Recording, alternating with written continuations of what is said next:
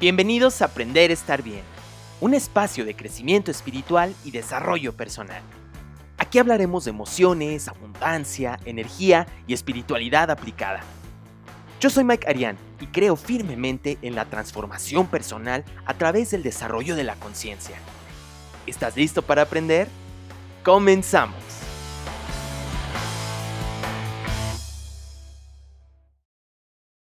Bienvenido. ¿Qué tal, mi querido amigo, maestro, mentor? Bueno, pues feliz, feliz de estar aquí nuevamente en, Cafecito de Conciencia. Pues ya, ya listo para, para darle a esta charla y a esta plática tan amena. Gracias a todos los que nos acompañan, a toda la gente que te sigue. Tienes bastantes seguidores y pues bueno, aquí estamos para, para tomarnos un rico cafecito.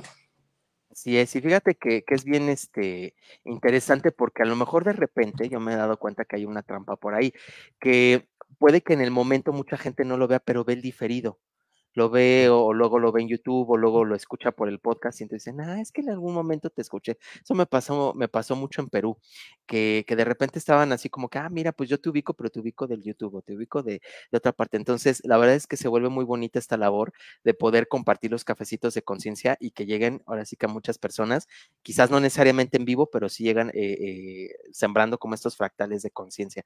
Pues estoy muy contento de tenerte nuevamente aquí. Igual recuerdo que eso fue enero del año pasado. Si del mi año mente pasado. No, mi mente no me, no me falla, fue en enero del año pasado que te tuve por acá, que estuvimos platicando justo de el tarot como herramienta de transformación. Ya te veía yo muy activo también haciendo tu, tu, tu, propio trabajo, como tu propia investigación a través del tarot. Y la verdad, pues es que para mí es, es un gustazo tenerte por acá, ver también lo mucho que has crecido y pues ahora compartir foro, ¿no? Ahora compartir espacio juntos, Juan. Sí, sí, sí, aquí, como te digo, aquí ya estamos después de, de esa ocasión que me invitaste, eh, empezaba, digo, ya tenía, tenía, tenía práctica y demás, pero ahí empezaba ya como a darme a conocer, ya a echar a andar todo, todo lo que era la herramienta, la herramienta del tarot, y bueno, pues eh, fue, fue una invitación padrísima, fue un programa padrísimo, ha sido de las, las mejores este, entrevistas que he tenido, y bueno, pues qué, qué mejor que al lado de, de un maestrazo como tú, hombre.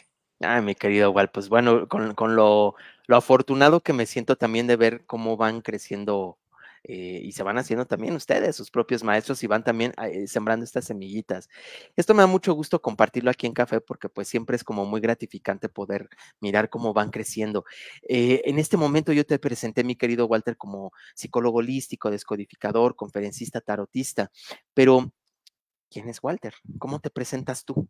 ¿Cómo, cómo te definirías tú como, como persona? Para que te presentes, para que te conozca la gente.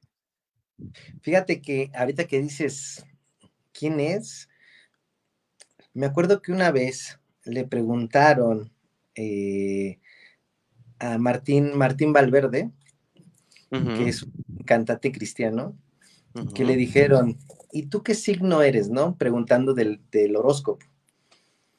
Y él dijo una frase que se me quedó muy grabada y que, y, que me, me, encantó, ¿no? Él dijo, yo soy signo de que Dios existe. Y me encantó, me encantó su frase. ¿Quién es Walter? Bueno, pues yo te puedo decir que hoy en día me considero un soñador. Como dice, como decía Calderón de la Barca en su obra La vida es sueño, la vida es sueño y los sueños sueños son. Eh, hay una película muy bonita que se llama Con ganas de triunfar, que habla de un maestro de matemáticas que llega a Estados Unidos y que justamente empieza a enseñarle a, los mexicanos que están en Estados Unidos y los, los impulsa. De hecho, está basada en una historia verídica.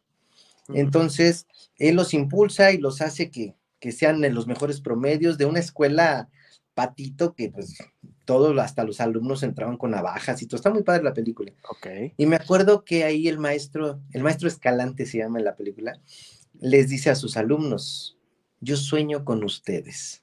Me encantó también esa frase. Entonces, desde ahí, desde todo lo que acabo de mencionar, pues sí quiero decirte que yo me considero hoy en día un soñador, porque además, acuérdense, se los digo mucho en, en los programas, que todo lo que uno cree, eso crea.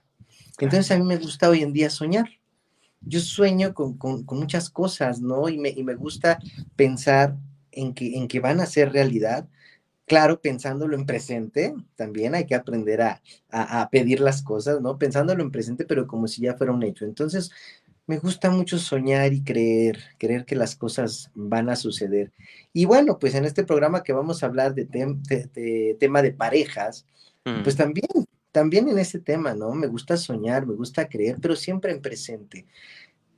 Antes, tiempo atrás, igual que creo que nos pasa a todos en un principio, me consideraba una persona que sí soñaba, pero soñaba como a futuro. Y entonces es clavarte en hacer, hacer propuestas presentes con tu pareja de vamos a lograr esto, vamos a hacer esto, y, y sí, más adelante, y bla, bla, bla. Hoy no. Hoy me gusta vivir el presente. Sí sueño en que se va a lograr esas metas, pero ya no es buscarlas, si ya no es perseguirlas como una necesidad. Hoy vivo el presente en el ámbito de pareja, me gusta vivir el presente y créanme que mi vida ha dado un giro en ese sentido, porque hoy vivo el presente y lo vivo muy feliz. He aprendido también, por ejemplo, de, mi tocayo Walter Rizzo, que él dice, ¿no?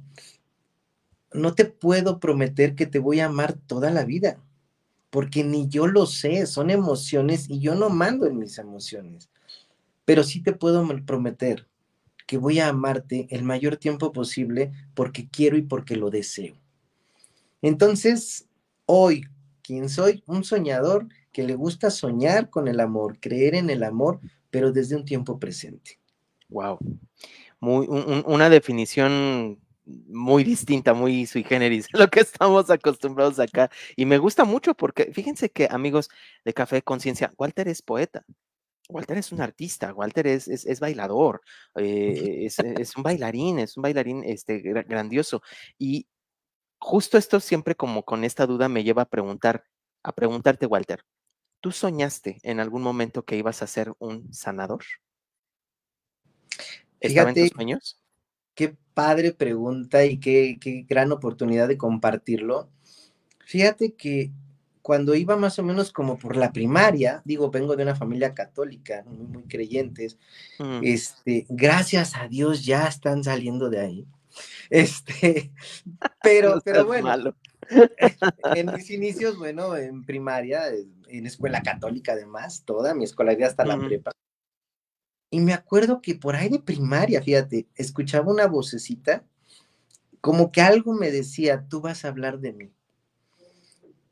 Y yo decía, ah, canijo, obviamente ya sabemos de, de, qué vocecita, ¿no? Claro. Y yo decía, no. O sea, yo decía, estás equivocado, ¿no? Porque yo en primaria dices, yo de sacerdote, pues no, o sea, claro que hoy entiendo que, es otro concepto, ¿no? Es otra cosa. Claro. Cuando llego por ahí de la secundaria, finales entre secundaria y prepa, otra vez esa vocecita, tú vas a hablar de mí. Ya para ese entonces, bueno, mis papás ya estaban en un grupo cristiano, entonces, este, en el grupo cristiano, pues salían supuestamente, bueno, más bien salen como, a, como de misioneros, ¿no? A mm. pescar, son pescadores de hombres, a hablar de la Biblia. Entonces, yo decía, híjole, de misionero, no, tampoco, ¿no? No me veo. Tampoco me veo así. Sí, y yo le decía a esa vocecita, no, escógete otro, porque, porque no, yo no. Y en la universidad, otra vez, ¿no? tú vas a hablar de mí.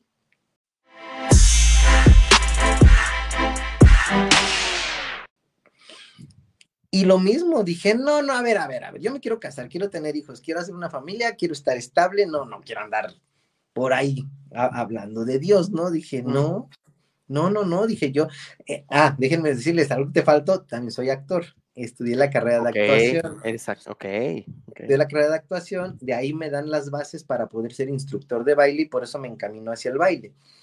Pero entonces en la carrera de actuación, pues yo dije, no, hombre, ¿cuándo? Yo voy a ser actor y todo y nada que ver con, con, con la parte religiosa y esto no, ¿no? Hasta que una ocasión, un día, una persona me dijo, después de dedicarme como 20 años de baile, de, de dar clases de baile, me dice una persona, tú estás cerrando tu profesión. Y me dije, ah, caray, dije, ¿cómo? Me encanta dar clases, daba clases en una preparatoria, clases de, de, de lectura, de literatura. Y dije, ¿cómo está errando mi profesión? No. Y me dice, escucha este programa, ¿no? Un programa donde veo este Alejandro Lavín, que habla y dice de los números, de la numerología tántrica. Y entonces ahí en mis números me dice que yo tengo el número 6, que en don de vida, que es el número del mago, que el don de vida es la palabra. Y entonces este, dice, a todos los que tienen de don de vida el número 6 se pueden dedicar a, y da varios puntos, y ahí sale el tarot. Entonces dije, wow, a mí me, siempre me gustaron los juegos de azar, la baraja, el póker, pero yo dije, pero tarot, no, o sea, no me pasaba así ni por aquí, de, de, de ¿cómo se llama? De, de, dar tarot. Una vez en mi vida me habían leído las cartas y fue así de, ah, está padre, ¿no? Mm. Entro al tarot, conozco, te conozco, eh, tomamos el curso y demás, y veo que el tarot estaba enfocado al área terapéutica. Para esto yo ya tenía conocimientos de biodescodificación y entonces empiezo a aplicarlo, pero dije, no, no, no, a ver, esto tiene que hacerse bien. Y entonces es cuando me empiezo a formar, busco la maestría en psicología holística, me vuelvo psicólogo holístico, pero, pero empieza, y tú lo has de saber, empiezas en esta área y, y, te lleva a uno y a otro y a otro y a otro, y quieres conocer más y más y más y prepararte más para poder ayudar a las personas. Entonces me metí a estudiar psicología, me meto a tomar el curso de conferencista, también dando clases descubro que, me gusta eh, eh, el conferencismo. Voy con mis oráculos, voy, saco una cartita y digo, a ver, ¿será por aquí? Y salgo y todo me indica que sí, ¿no? Ese día me acuerdo que cuando saco la, hasta lloré de emoción porque dije, wow, todo me está llevando a este punto. Entonces, mm, no, te puedo decir que lo descubro hace que te gusta cinco años, menos, tres, cuatro mm. años. Y todo me empieza a jalar para acá, me empiezo a meter de lleno en la parte terapéutica, te digo, a prepararme, cursos en psicología para niños, cursos en este, adicciones, cursos ahorita estoy tomando ya, yo le digo como un doctorado en biodescodificación con el maestro Fernando Sánchez, que está padrísimo. Y, que, cabe mencionar que es de los más grandes descodificadores de México, si no es que... Mexicano. Mexicano, porque normalmente la línea de descodificación es, francesa, es española, y hay algunos argentinos también bastante, bastante buenos, pero para que se vea también el talento de México y que pues te estás formando directamente la mano de él, ¿no? Directamente con él, es, está padrísimo, estoy aprendiendo muchas cosas, muchas, muchas cosas maravillosas. Y, y te puedo decir, son dos años, llevo siete meses desde ahorita ya estoy viendo, bueno, y ahora que acabe, ¿cuál va a seguir? Normal, suele suceder. ¿Ahora qué? ¿Qué más voy a aprender, no? Entonces, no, nunca me lo había imaginado, pero de, ah, déjame decirte que llega un momento cuando empiezo a conocer toda el área, la parte holística, el tarot, eh, la parte de la terapia, es cuando me cae el 20 y dije, claro, yo volteé ahora y le dije, oye, ya entendí.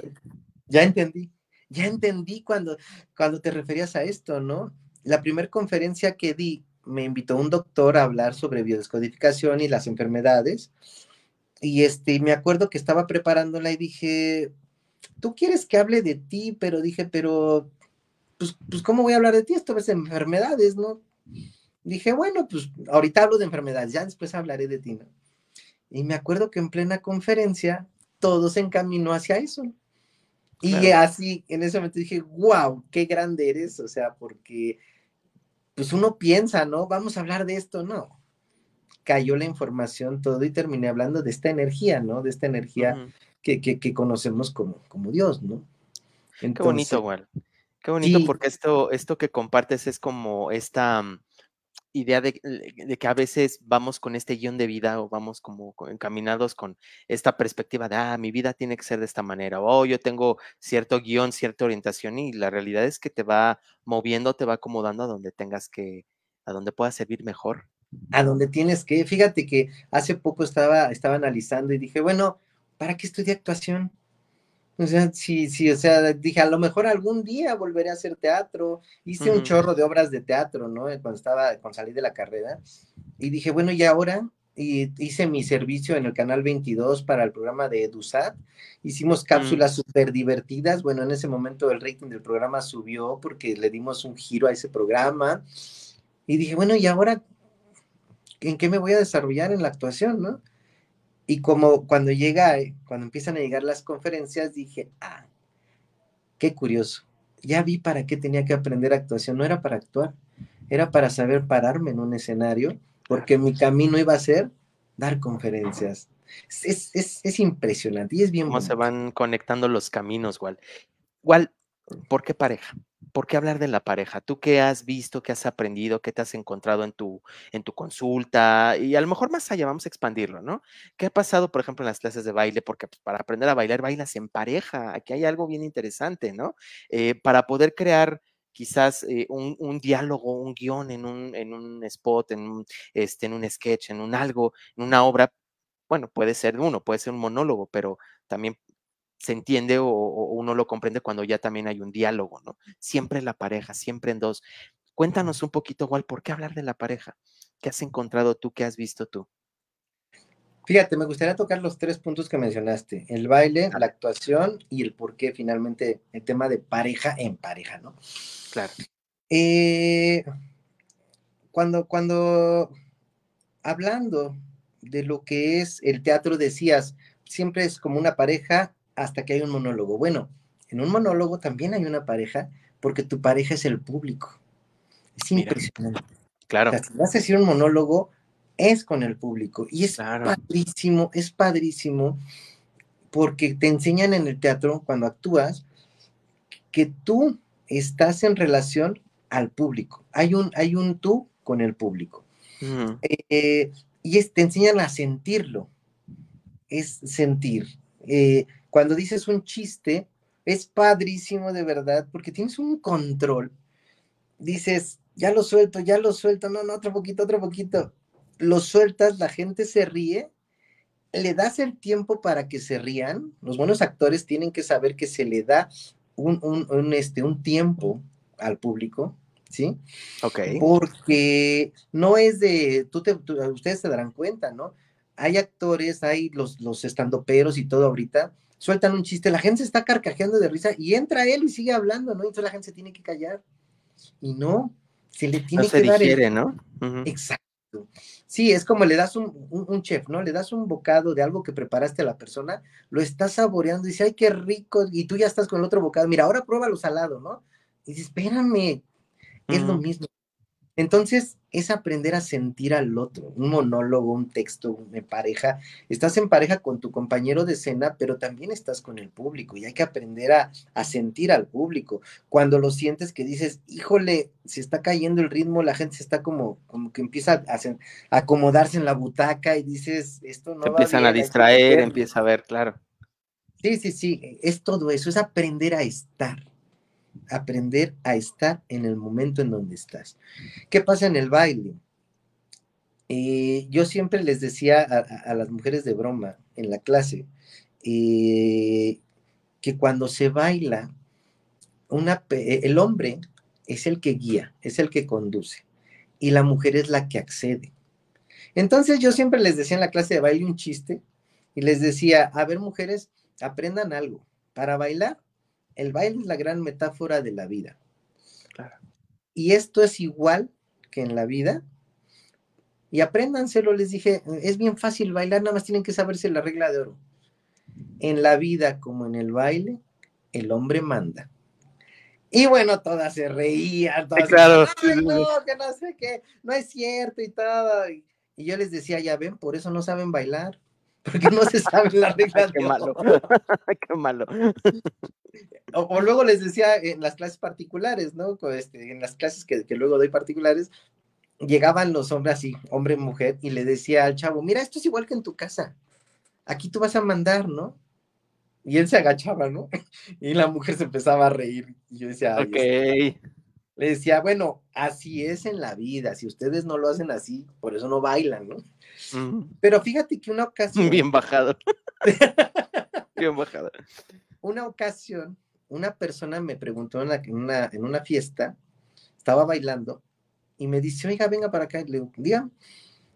y me dice, estoy viendo cómo baila y se ve que usted sabe bailar. Le dije, ah, pues muchas gracias. Dice, yo, yo fui maestro de baile. Y un señor grande, ¿eh?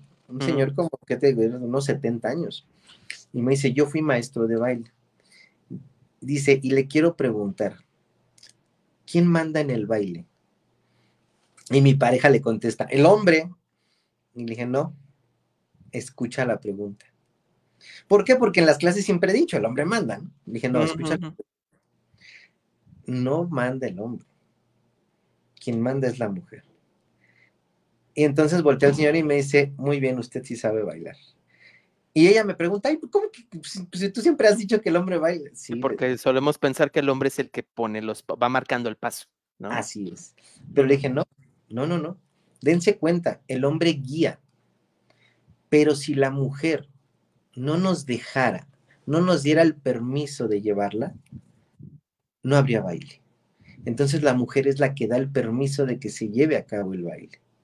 Y entonces les decía ya una frase ya más real, ya fuera de broma, les decía, vean qué bonito, la mujer le da el permiso al hombre, pone su vida en las manos del hombre para que el hombre la pueda llevar al universo. Ese es el ese es el baile. Ahora sí, el baile es la gran metáfora de la vida. Mm. Yo creo que es exactamente lo mismo, ¿no?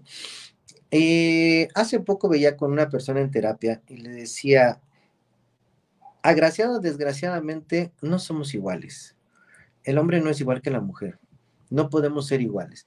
Sí, hay que ver, hay que ver que ya hoy en día tienen como ciertos derechos, ¿no? O sea, y tenemos los mismos derechos y bla, bla, bla. Pero no podemos ser iguales porque biológicamente no estamos diseñados de la misma forma. Totalmente de acuerdo. Hay un programa en Netflix que se llama algo así de los 100 mejores, un programa este, japonés, creo. Eh, llaman a 100 de sus mejores atletas, atletas, alpinistas, fisicoculturistas, luchadores, de todo, pero todos con cuerpazos. Y los ponen a competir a ver quién es el hombre más fuerte del mundo, de sus 100.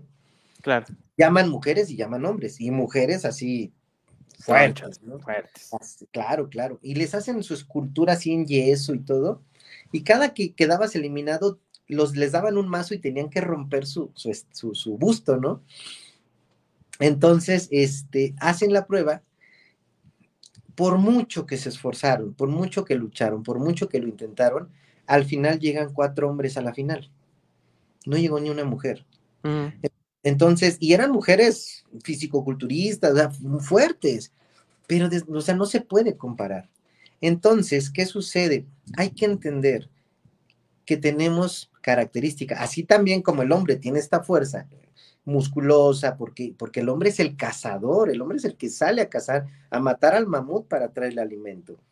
¿Sí? Y la mujer es la que se encarga de la familia, de preparar. Bueno, de la misma manera, hoy en día hay que, hay que entenderlo y hay que aceptarlo. Sí, el hombre es muy fuerte, pero cerebralmente la mujer, el cerebro de la mujer funciona, funciona de una manera más elevada que la del hombre. Y es normal, porque la mujer es la que va a, la mujer es la encargada de la vida. Tiene que tener una capacidad para saber cómo alimentar, saber cómo cuidar, saber cómo esconder de la presa. Estamos hablando de, de siglos ¿no? O sea, de cómo fue la evolución del, ser humano. Toda la historia del inconsciente colectivo, de cómo, cómo nos gestamos como sociedad, claro, eso no lo puedes borrar. Exactamente, ¿no? Eh, hace poco escuchaba un programa donde decían, eh, ¿por, qué se, ¿por qué surge el apellido? Y el apellido surge, ¿por qué? Porque los hombres cultivaban tierra y todo, ¿no? Y decían, este es mi pedazo, punto, yo lo cultivo, yo, es mi propiedad. Cuando yo me muera, pues viene cualquiera y se lo apropia, ¿no? Y entonces dijeron, no, son los hijos. Ay, ¿cómo sabemos que es de tal? Hay que poner algo, un símbolo, un sello. Y es cuando empieza a surgir el apellido. ¿Por qué? Por esa necesidad. ¿Sí? Entonces, el punto aquí es, no somos iguales y hay que entender esa parte, pero somos complementarios. Somos complementarios. Entonces, de eso es de lo que se trata. Igual que en el baile, la mujer pone la vida en las manos de uno para que uno la lleve al universo. Pero es también cíclico, porque la mujer también sabe en dónde pone su, vida, ¿no? Claro, Hay quienes lo ponen en, la, en, las manos de un hombre que la lleva al universo y otro que la va a llevar al infierno. Pero así es y así, y así se necesita. Hace poco platicaba con otra compañera terapeuta y le decía, para toda mujer golpeada, para todo hombre golpeador, se necesita una mujer que le guste ser golpeada. Claro. Sí, y no significa que conscientemente, ¿eh? para que no se preste a malinterpretación. Todo lo que, todo lo que ahorita estamos comentando parte desde una raíz no consciente, justamente, ¿no? Heridas, este, predisposiciones, experiencias de vida, eh, programaciones, creencias, toda la impronta del sistema familiar que nos lleva o nos condiciona a ciertamente elegir ciertas parejas, ¿no? Ciertas personas, no porque voluntariamente te guste que te peguen, ¿no? Esto sí es importante como aclararlo. ¿Cuál, cuál ha sido el, el, mayor reto, desafío que tú te has encontrado? Te la dejo libre. En tu experiencia profesional como terapeuta o en tu vida personal, ¿qué te has encontrado con respecto a la pareja? ¿Cuál ha sido tu desafío más grande?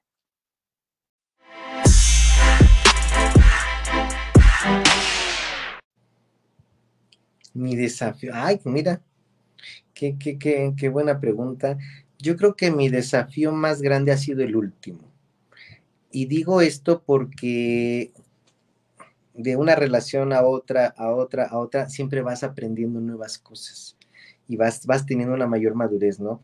Se supone que tienes más eh, aprendizaje y que se supone que la debes de regar menos pero cuando descubres que con tanto aprendizaje la riegas más, pues es la experiencia más fuerte, ¿no?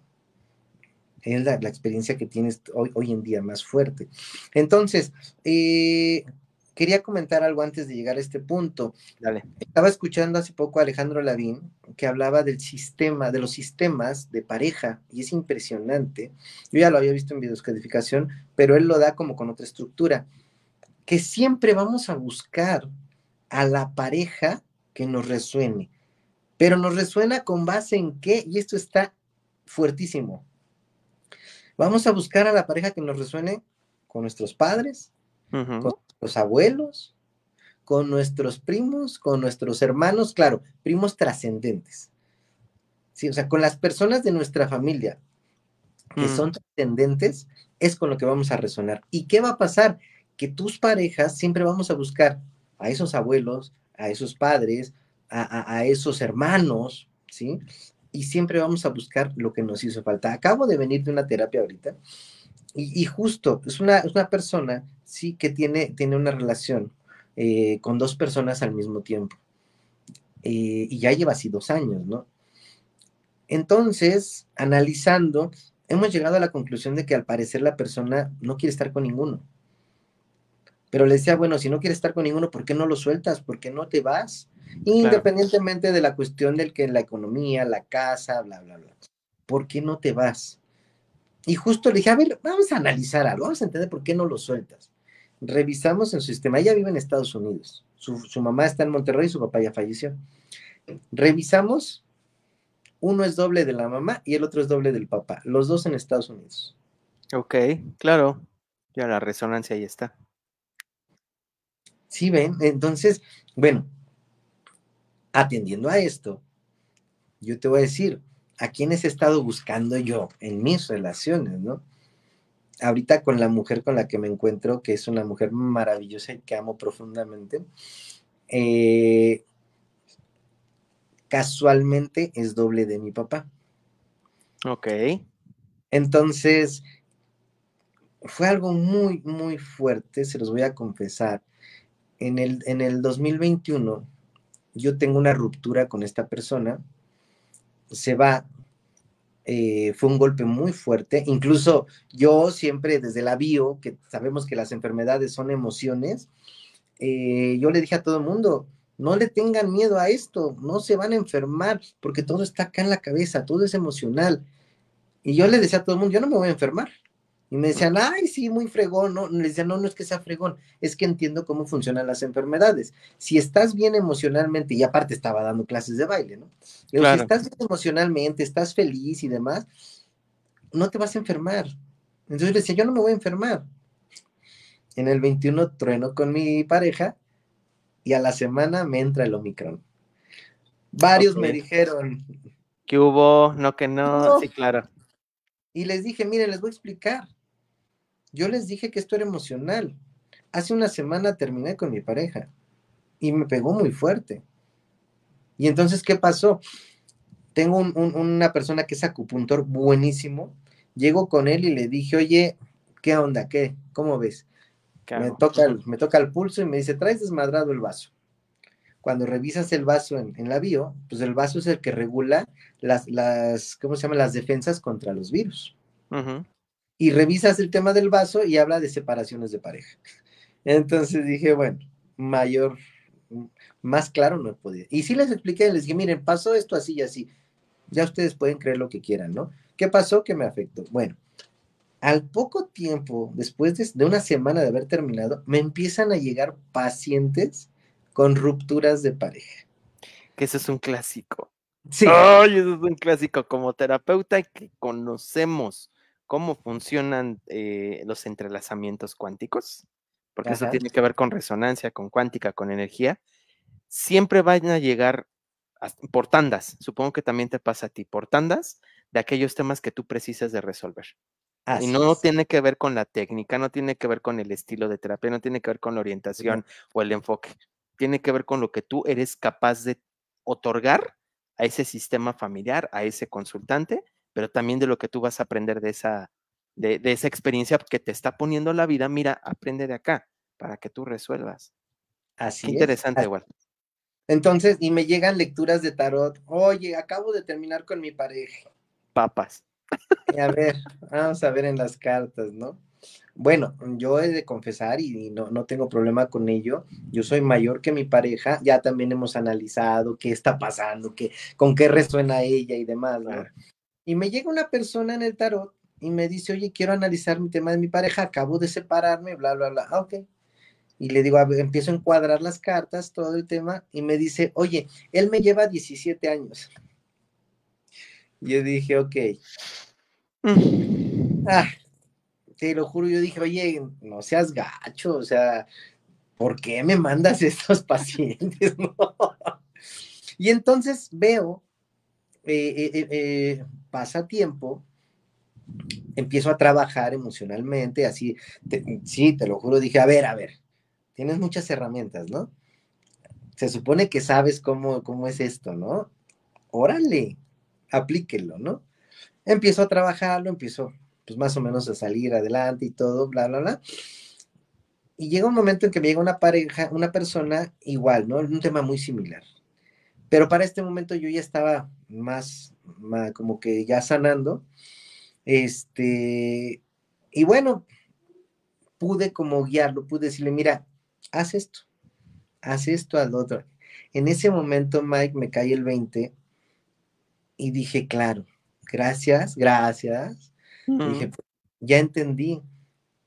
Tenía yo que vivirlo en carne propia porque las personas que me iban a llegar tenía que saber cómo guiarlas, ¿no? Hay una anécdota bien bonita que dicen de un, de un, este, de una persona que lleva a su hijo, una mujer lleva a su hijo con un maestro de estos lamas, de estos iluminados, y llega y le dice, maestro, quiero que ayudes a mi hijo porque mi hijo no puede dejar el cigarro. Y le dice el maestro, lo ve al niño, ve a la señora y les dice, ok, vuelvan en 30 días. Ya, la señora dice, bueno, se va con su hijo. A los 30 días regresa, maestro, ya estoy de vuelta, me dijiste que volviera en 30 días, te traigo a mi hijo que no puede dejar el cigarro. Aquí está, ¿no? El maestro a ella, ve al muchacho, se le queda viendo y le dice, muchacho, deja de fumar. Y entonces la señora se queda sorprendida y dice, ¿por qué no se lo dijo desde el principio? Y si le dice, maestro, vine hace 30 días, ¿por qué no le dijiste eso? Si, si lo traje hace 30 días, ¿no? Y el maestro le dijo, ok, lo que pasa es que hace 30 días yo fumaba. No podía decirle, deja de fumar, si yo no sé cómo dejar. Claro. Entonces, me acuerdo de eso y dije, claro, entonces, a ver, por eso me mandaste esto, porque yo tenía que vivirlo para saber cómo iba a ayudar a los demás. dije, ok, ya entendí, ya regrésamela. Claro, que no es como que, que por mucho que uno pueda estudiar, que uno pueda esto sí creo que siempre me parece bueno aclararlo, siempre, siempre lo menciono. No porque uno esté de este lado platicando de estos temas o que haya estudiado, significa que, que no tenga que vivirlos. O sea, antes de ser eh, terapeutas sanadores, somos humanos. Entonces, esto hace que tengamos también nosotros que estar en constante proceso, justo también nosotros sanando estos asuntos y desde la coherencia poder acompañar a la gente, desde la coherencia poder estar ahí presentes. Mi querido Wal, eh, ¿de qué vas a hablar en el Congreso? En este Congreso que viene con nosotros, ¿de qué vas a hablar? Cuéntanos un poquito cuál será tu intervención y, un poquito más para que la gente se nos vaya contenta y, entusiasmada de formar parte del primer Congreso de Salud Holística. Ok, eh, mi participación en este congreso eh, van a ser dos, dos, charlas. En una eh, quiero hablar de justamente cómo hacer, cómo hacer una relación sana, ¿no? que no se vuelva una relación codependiente. Eh, ¿De qué voy a hablar? Justamente de dónde se inicia esa relación más sana, menos tóxica. Y ha sido gracias, como bien dijiste, yo también quiero puntualizar, no porque estemos acá somos fregones y ya la hicimos y no nos toca, no, al contrario. Yo creo que igual, no me dejarás mentir, el hecho de las experiencias que has vivido y que te tiran y que te derrumban son las que te hacen buscar, buscar a ver este, eh, dónde leo, qué escucho, qué, a quién sigo, ¿no? ¿Quién me va a dar esa guía para salir adelante? Entonces, esto es lo que te da las herramientas para después poder replicarlo en los demás. Pero gracias a eso, a que ya lo viviste, a que ya lo sufriste, y, e incluso lo puedes volver a sufrir, ¿no? Las heridas de infancia que traemos arrastrando se pueden trabajar, pero es un trabajo constante, no es de ya, ya la sané y ya estuvo, no. Ya lo trabajaste, pero es irlo construyendo día con día, ¿no? No, no, no se sana y ya, ¿no? Entonces, esta situación es la que te hace que tengas que estar en un trabajo constante. ¿Qué sucede? Que bueno, en el momento en que lo estás trabajando, pues eso te da ciertas herramientas para poder y venir y decirle a los demás, oigan, esto me funcionó. Como, la caverna de Platón, ¿no? Mm. Cuando te brinca y que dice, a ver, vamos a ver las sombras que estamos viendo reflejadas en la caverna, que hay. Y cuando descubre que son dibujitos, que son cartulinas, bueno, eh, imágenes, títeres. títeres, pues viene y les dicen, oigan, ¿qué creen? Que son títeres, no son monstruos, lo que vemos en la, en la caverna, ¿no? Lo que está reflejando. Y la mayoría te va a tirar de a loco, porque dicen, no, da miedo, allá hay monstruos, ¿no? Y dices, no, no son monstruos, no es así de veras, es más fácil de lo que parece. Entonces, creo que es lo que nos pasa a, los que nos dedicamos a esto. Es venir a decirles a los demás que, que, que no son monstruos, que son títeres y que nada más hay que vencer el miedo para enfrentarlos y salir. Entonces, en esta plática, en la primera plática, quiero hablar justamente de que la primera relación y la más importante es con uno mismo. Desgraciadamente, esto no, nos lo enseñan y además, por tantas necesidades y apegos que traemos e, en, la infancia, esto nos lleva a, un sufrimiento. Es decir, eh, si yo soy abandonado o soy rechazado de niño, mis dos heridas de rechazo, de abandono, pues voy a tener apego a las personas o voy a tender a salir corriendo, a, huir. A huir. Entonces esto es lo que me va a hacer que en mis relaciones yo esté funcionando de esta manera. Si yo fui abandonado, pues voy a tener un gran apego y me va a costar mucho trabajo dejar a las personas, dejar a la pareja. ¿Sí? El rechazado, puta, antes de que la pareja me rechace, yo me voy Vamos. ¿no? Entonces, eh, justo es esto, entender y ayudar a las personas con esta charla a que se den cuenta que la relación más importante es con uno mismo. ¿Sí? Hay que atender y hay que cuidar al niño interior que llevamos, al niño que está dolido, al niño que está herido, revisar qué heridas viene arrastrando para que nosotros les le demos el recurso a ese niño de salir adelante y que si ese niño necesita un apego, que sea con nosotros mismos, claro, desde una postura ya más sana, en donde nosotros podamos sacar adelante a este niño.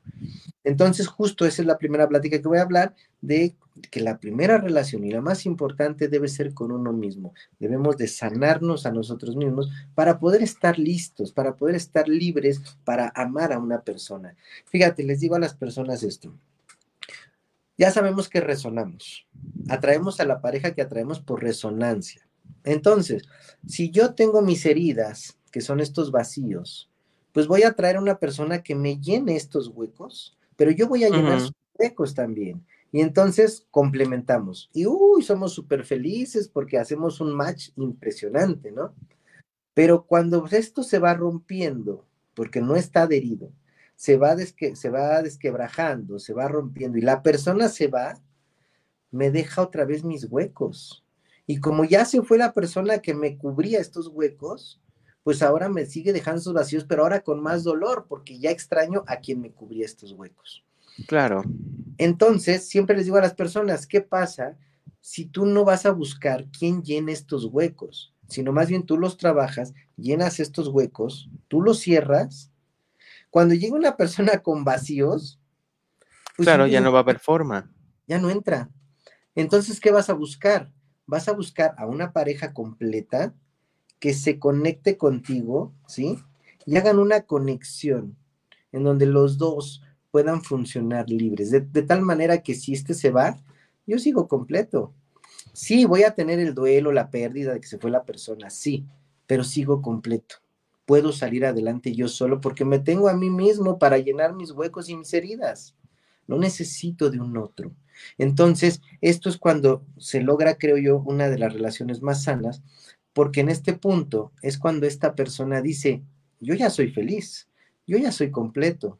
Claro quiero compartir mi felicidad contigo.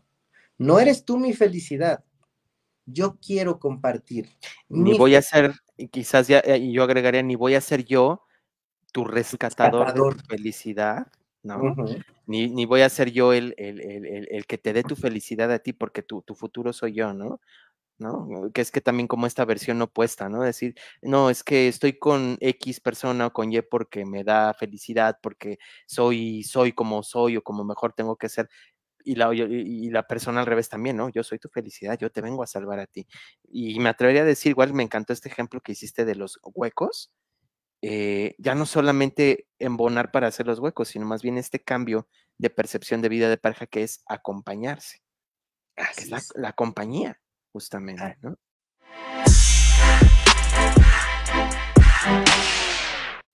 Sí, ¿Cuál es la otra plática, igual? La otra plática que y la otra plática en, el encuentro.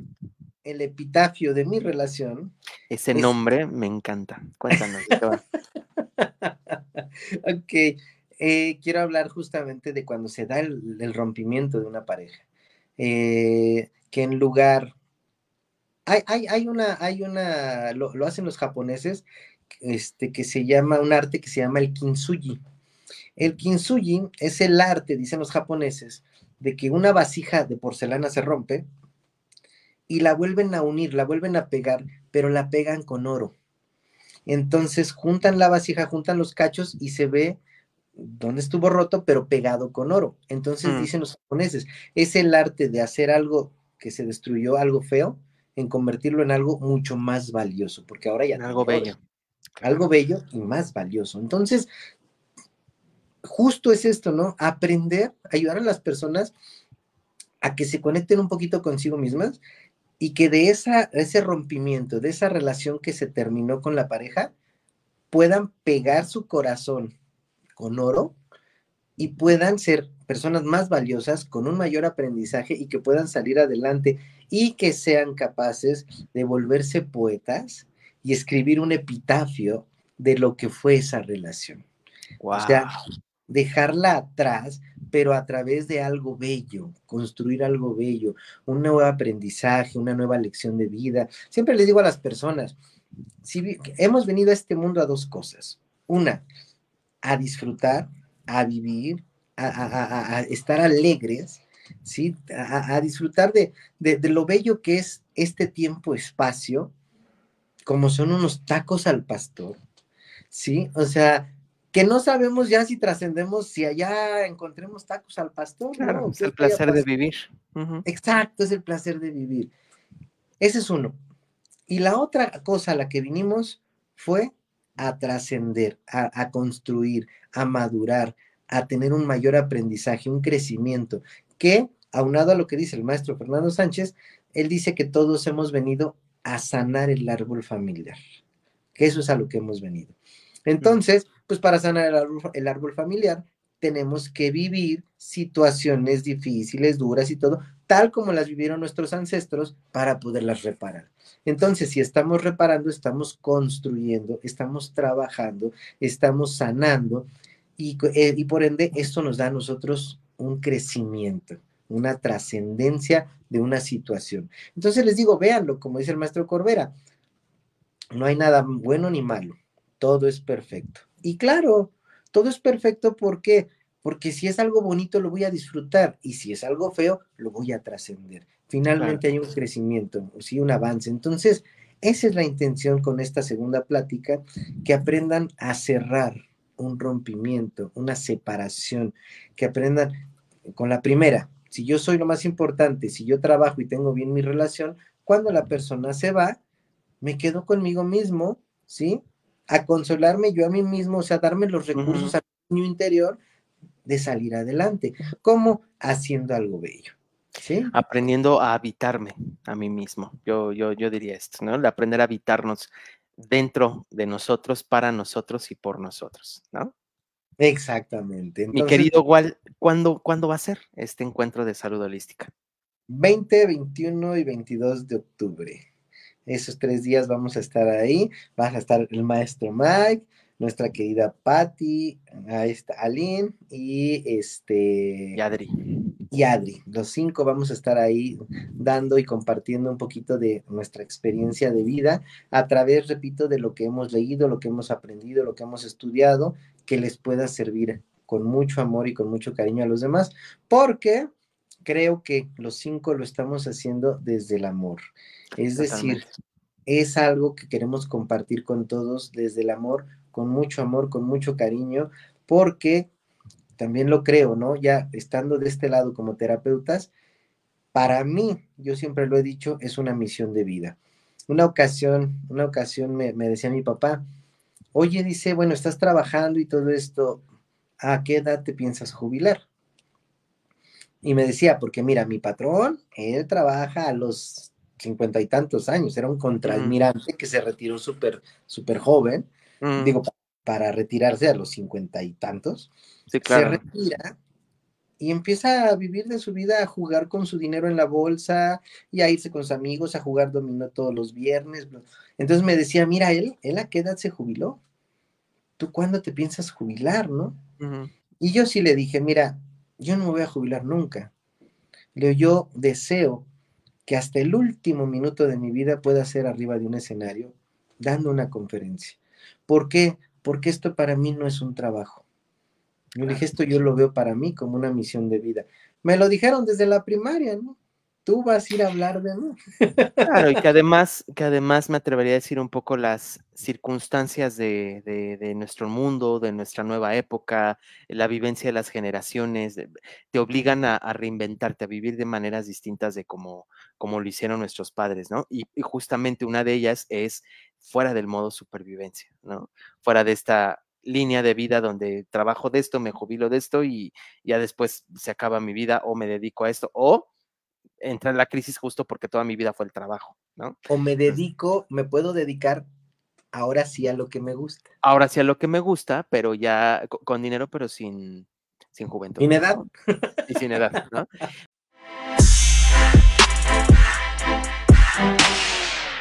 para nuestro eh, primer encuentro de salud holística, que como lo mencionó igual, pues es un congreso donde vamos a estar cinco especialistas de la salud holística, de la salud emocional, y vamos a compartir en nuestras conferencias y meditaciones herramientas para desarrollar eh, relaciones saludables y tomar buenas oportunidades de nuestras relaciones.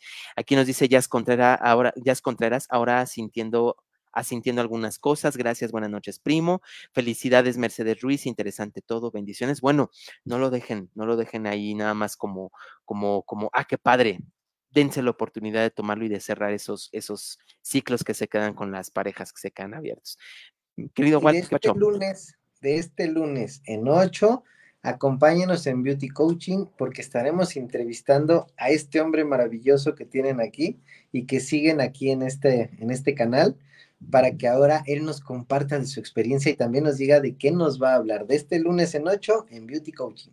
Sí, porque la siguiente semana nos toca con Adri, vamos a tener café de conciencia con Adri, que ella ha sido, ella es nueva justo en los cafés de conciencia para que la, eh, estén con nosotros y apoyen también a estos nuevos terapeutas. Y entonces ya después el lunes justo me va a tocar a mí, me va a tocar a mí que me entrevisten. Muchísimas gracias, Walter, te mando un fuerte abrazo, amigo. Cuídense mucho, gracias a todos los que están por acá, que tengan una feliz noche, descansen y nos vemos en el, en el encuentro de salud holística. Cuídense mucho. Gracias, amigo. Bye, bendiciones. Descansa, igual, cuídate mucho. Adiós, amigos.